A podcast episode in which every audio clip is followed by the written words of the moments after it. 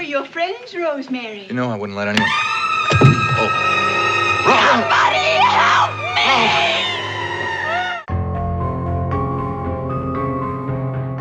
一九六八年，大导演罗曼·波兰斯基执导的恐怖片《罗斯玛丽的婴儿》。然而，谁也没有想到，这部描写魔鬼信徒的电影，真的给他招来了厄运。隔年，他的妻子就在家中惨遭虐杀，凶手正是美国邪教组织曼森家族的信徒。当时引起了巨大的轰动啊！本期给大家带来的就是这部神秘莫测的恐怖片《罗斯玛丽的婴儿》。故事发生在上个世纪六十年代啊，我们的女主罗斯玛丽就是个普通的家庭主妇，丈夫呢是个十八线开外的演员，接戏上面是有一顿没一顿的。两人生活虽然不宽裕，但是彼此恩爱，小日子还过得去。这天准备租个新地方，跟着中介来到一所公寓，虽然房子和设施老旧，胜在空间宽敞，位置不错，价格呢也不贵。只是奇怪的是啊，走廊的尽头似乎有扇门被衣柜刻意的挡着。然而打开一看呢，却仅仅是一堆杂物。没有多想，两人痛快的签了合同。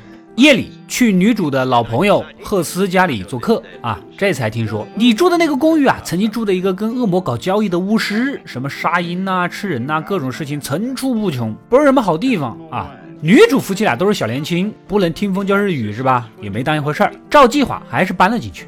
这天在洗衣房，女主呢还碰到一个妹子。原来呀，她是邻居卡斯维夫妇的养女。她曾经是个流落街头的瘾君子，后来被这对善良的夫妇收养，从此洗心革面，重新做人。这不，脖子上还挂着养父母给的护身符，一个银质的球状项链，里面传来些许草药味。两个人一见如故，约定好以后就一起下来洗衣服，打发无聊时光。然而盘算的很好。这没几天呐，女主和丈夫正回家的路上，看到一群人围着，似乎在看热闹。上前一问，吓了一跳，原来呀，就是那个洗衣房的妹子啊，竟然跳楼自杀了。这前几天还积极乐观的一个姑娘，怎么会突然想不开跳楼呢？啊，这背后到底有什么故事吗？此时，年迈的卡斯维夫妇也刚好回来啊。只见这老两口盛装打扮，似乎是刚参加完什么宴会。然而，面对警察的问话，两个人作为养父母却表现得十分冷漠，好像并没有多大影响。这是有点让人闹不明白啊。女主本能的就上去安慰安慰。隔天呢，卡斯维老太太就上门，一来认识一下新邻居，二来为昨天的安慰来道谢，还邀请他们来家里吃个饭。女主没多想就答应了。等到下午呢，丈夫正好试镜回家，可惜啊没有面上，输给了竞争对手。正在这郁闷呢，老婆提起来今天晚上去邻居家吃饭的事儿，满脸的是没兴趣。但是架不住劝呐，也就跟着去了。本来想着也就吃个便饭的事儿，好家伙，这卡斯维老大也是阅历丰富，能说会道啊！对女主丈夫的演技就是一通彩虹屁。小伙子，我看你是骨骼惊奇，英俊非凡，日后肯定是个大红大紫的命。我跟你说啊，一番话说的他是心花怒放。回到家以后呢，兴致勃勃的表示这个老头以后就是我的知音了啊！我明天还得找他聊天。女主第二天就留在家里啊。结果老太太带着一个老嫂子登门拜访，把养女的遗物，也就是之前那个球状项链呐，哎，送给女主，说里面的草药可以跟她带来好运。你仿佛是在逗我吧？啊！女主脑袋上恨不得一万句 MMP 的弹幕。然而看着俩老人期盼的眼神，也就应付着戴上了啊。到了夜里，实在顶不住那股怪味，扔到了梳妆盒里。隔天一大早，突然接到个电话，之前丈夫试镜输给的竞争对手，莫名其妙的失明了。啊，所以这个角色是她的了，这也太神奇了吧！啊，丈夫还是觉得用这种方式得到角色有一些胜之不武。不过狗屎运来了，挡也挡不住啊！没想到从此以后，丈夫的事业是顺风顺水，接戏接到手软，工作也忙起来，难免忽视家庭啊。可能他也意识到这个问题，买了一大捧玫瑰花，看准日子，这天呢，对着女主说：“要不咱们要个孩子吧？”这可是夫妻俩人长久来的心愿呐。女主当然是心花怒放了。夜里正享受着温馨的烛光晚餐，邻居老太太又来敲门，不过这次没唠唠叨叨，只是送些甜品。女主尝了一口啊，觉得味道太奇怪了，趁机给倒了。饭后收拾清洁。突然感觉一阵头晕目眩，丈夫赶紧把她扶到床上，女主呢就此陷入了迷离的幻觉当中，隐隐约约听到有人在耳边不停的呢喃，接着一群老人赤身裸体的围上来，把自己给绑住，一个尖牙利爪、面目狰狞的怪物扑上来强暴自己，恍惚间她也分不清这是真实还是幻觉。隔天醒来，安然无恙地躺在家里的床上，看来刚才是一场梦啊！一转过头，发现身上有几道抓痕。丈夫解释说，昨晚喝多了，突然兴起，就忍不住粗暴了点啊，可能是用力太大了。想到是自己老公之前说了要孩子，是吧？虽然略微有些诧异，但是呢，也没多想。就这么过了一段时间，还真的就怀孕了。难道就是上次一击必中？丈夫也是喜出望外，马上将这个消息告诉了邻居老头老太太。两个人仿佛是自己要当爷爷奶奶一样过来道喜，还给女主介绍城里最好的沙医生，也是他们的熟人了，手法好的瓦德流啊啊！为了给他们即将到世的宝宝祈福，女主又戴上了那条据说能带来好运的项链。见到了沙医生，这是个慈眉善目的老西医，一看就是经验丰富。他告诉女主啊，别看什么母婴杂志啊，别吃什么维生素哦，那都是忽悠外人的，每天喝点邻居老太弄的草药汁，保管有用。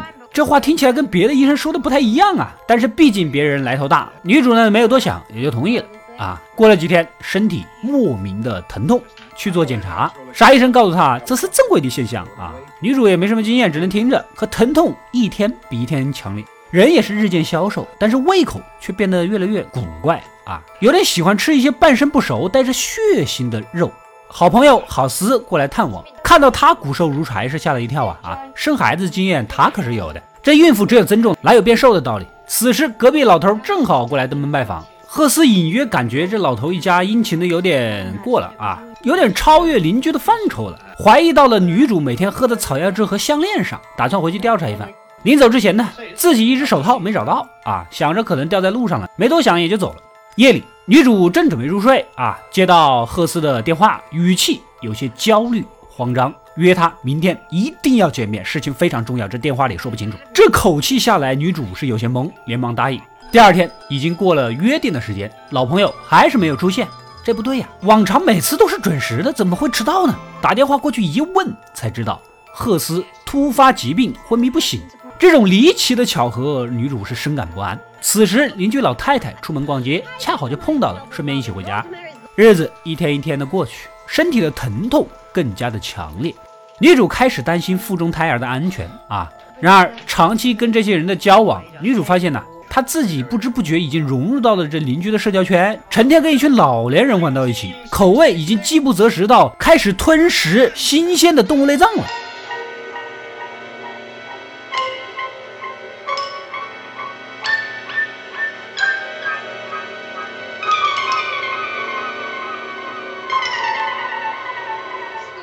此时的她意识到必须摆脱现状啊，于是呢，计划邀请几个闺蜜在家里搞搞聚会，坚决不让任何老年人进来。到了聚会的当天，忍不住向几个闺蜜倒苦水了。我这身怀六甲，以为能开开心心当个妈，结果每天是痛的要死，烦死了。闺蜜们都有生育经验，可我们没那么痛啊，是不是不对劲儿啊？啊，建议换个医生检查一下。这一下犹如醍醐灌顶。夜里呢，就把这个事儿跟丈夫说了，可她一脸的不相信。你别听你那些闺蜜瞎逼逼，人家医生没他们懂嘛，一个个跟懂王似的。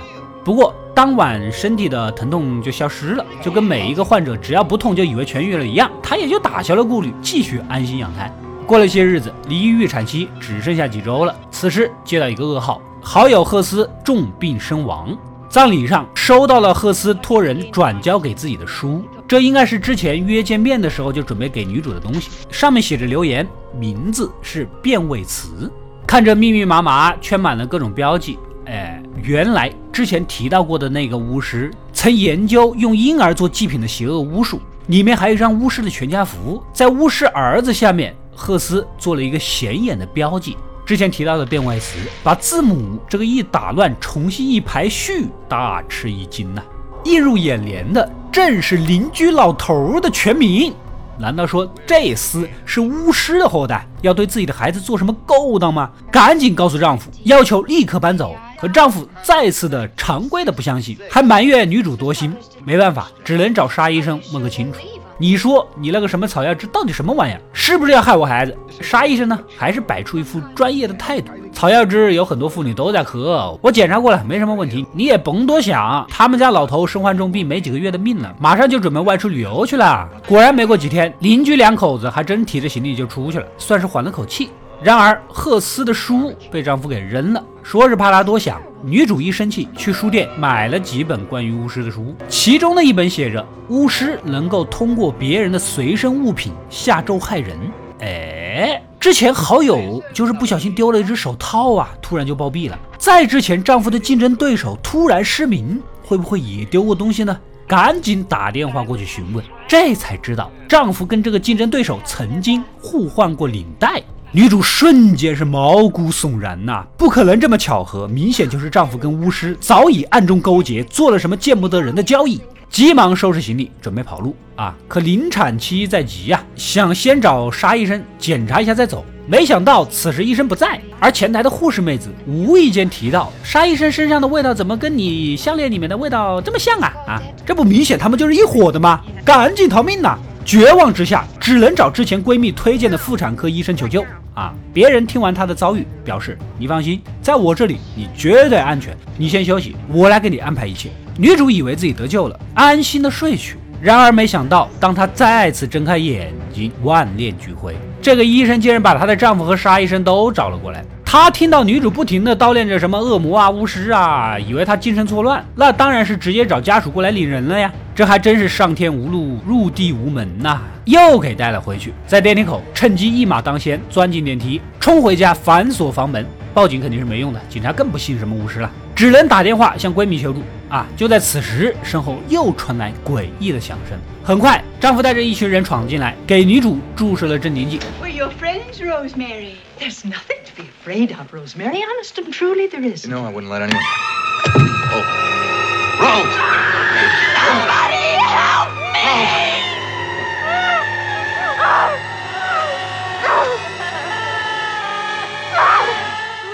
一觉醒来，肚子里空空如也。丈夫和沙医生告诉她，孩子啊没有保住。这话说完，女主是陷入了深深的绝望啊，没了生活的期盼，浑浑噩噩的就这么过着。而请来照顾她的老嫂子呢，每次总会细心的收集她的母乳。到了夜深人静的时候，还能听到婴儿的啼哭声。难道说孩子没有死，被他们藏了起来？这天趁着家里没人，循着哭声来到那个被封住的衣柜，这才发现呐，后面别有洞天。抄起南瓜刀，穿过一段走廊，发现偌大的房间塞满了人，邻居老头老太太，还有那些老年人以及丈夫都在这里。他们举着酒杯，在一个黑色的摇篮旁，似乎在庆祝着什么事儿。女主拿着刀，一步步地走向摇篮，想必这就是自己的孩子。你们到底要对我的孩子做些什么？当她揭开黑纱，吓了一跳，里面是一双如同恶魔般猩红的眼睛。Look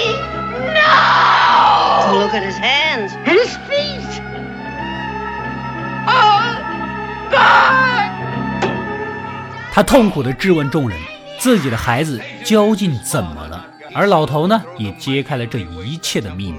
原来这一屋子的人都是魔鬼撒旦的信徒。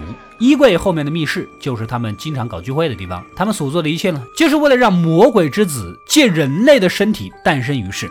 然而，魔鬼的信徒年龄普遍都偏大，根本就没有生育能力，只能物色年轻的女人。本来最早计划让老头老太太的养女来怀孕，可这个妹子估计是发现事情不对劲，宁死不屈，干脆跳楼自杀了。然后他们的注意力又转到了女主的身上，于是蛊惑她的丈夫：“你不是想成为大明星吗？只要你的老婆怀上撒旦的孩子，这都是小事儿。”丈夫成天就想着大红大紫，经不起诱惑，也就答应了合谋。用甜品把老婆迷晕，献给撒旦。等女主怀孕之后，一伙人开始慢慢渗透她的生活，将她控制起来。之后，丈夫就用换来的领带让巫师下咒，把竞争对手给搞失明，然后在撒旦的帮助下，事业一帆风顺，成了梦寐以求的大明星。而好朋友赫斯调查出了真相，差点就要告诉女主了，于是偷了她的手套，故技重施，对她下咒，将其害死。没想到接近临产期，女主自己发现了端倪。不过木已成舟，一切已经太晚了。听到这里，罗斯玛丽陷入了前所未有的绝望，崩溃的倒在了椅子上。就在此时，婴儿的啼哭声将她惊醒，体内母性的本能超越了一切。她鬼使神差地走了过去，轻轻地晃着摇篮，目光里只剩下了迷离的眷恋与温情。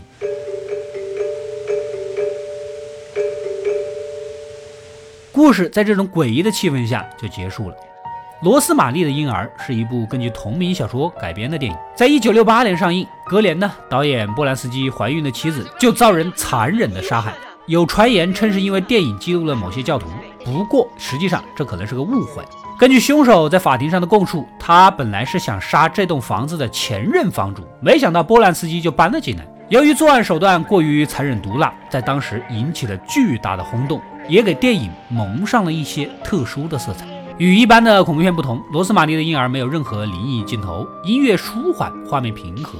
不靠那些装神弄鬼的手段来拨动你的心跳，影片所有的场景都集中于一对夫妻的日常生活，将疑点和诡异慢慢的铺开。等剧情过半之后，女主才开始质疑思索，而最后三十分钟才陷入了环环相扣、层层递进的绝望。对于呼之欲出的真相，没有耗费过多的镜头，简明扼要的交代的事情的来龙去脉，在最后几分钟来了个出其不意，营造出一幕吊诡离奇的母子之情。一部优秀的恐怖电影，并不靠血浆、音乐、黑暗来堆砌，狰狞的厉鬼只是虚无缥缈的妄想，或许能够一时的刺激，但无法体会到深入骨髓的冰冷。而深入内心的恐怖，来自于真实的折磨和迫害。这部电影就是这样，它描绘了一个妻子孤苦无助，一个母亲提心吊胆，可以说是举目无亲，求助无门。随着故事的深入，你会感受到一股无形的压力拽着自己的心脏。一点一点的收紧，崩溃之后没有解脱，反而迎来难以言明的阴冷与险恶。真正的恐怖在于，明明夫妻和睦，邻里友爱，眼看世道清平，大街上熙来攘往，但你却孤立无援，身陷绝境。回过神后，却发现不知何时，自己从受害者沦为了加害者的一员。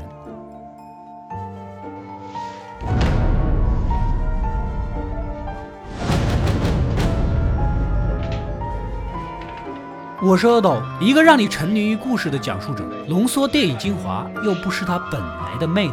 扫描二维码，添加我的微信号，除了能第一时间收到推送，更有独家解读的视频等待你的发掘。扫描它，然后带走。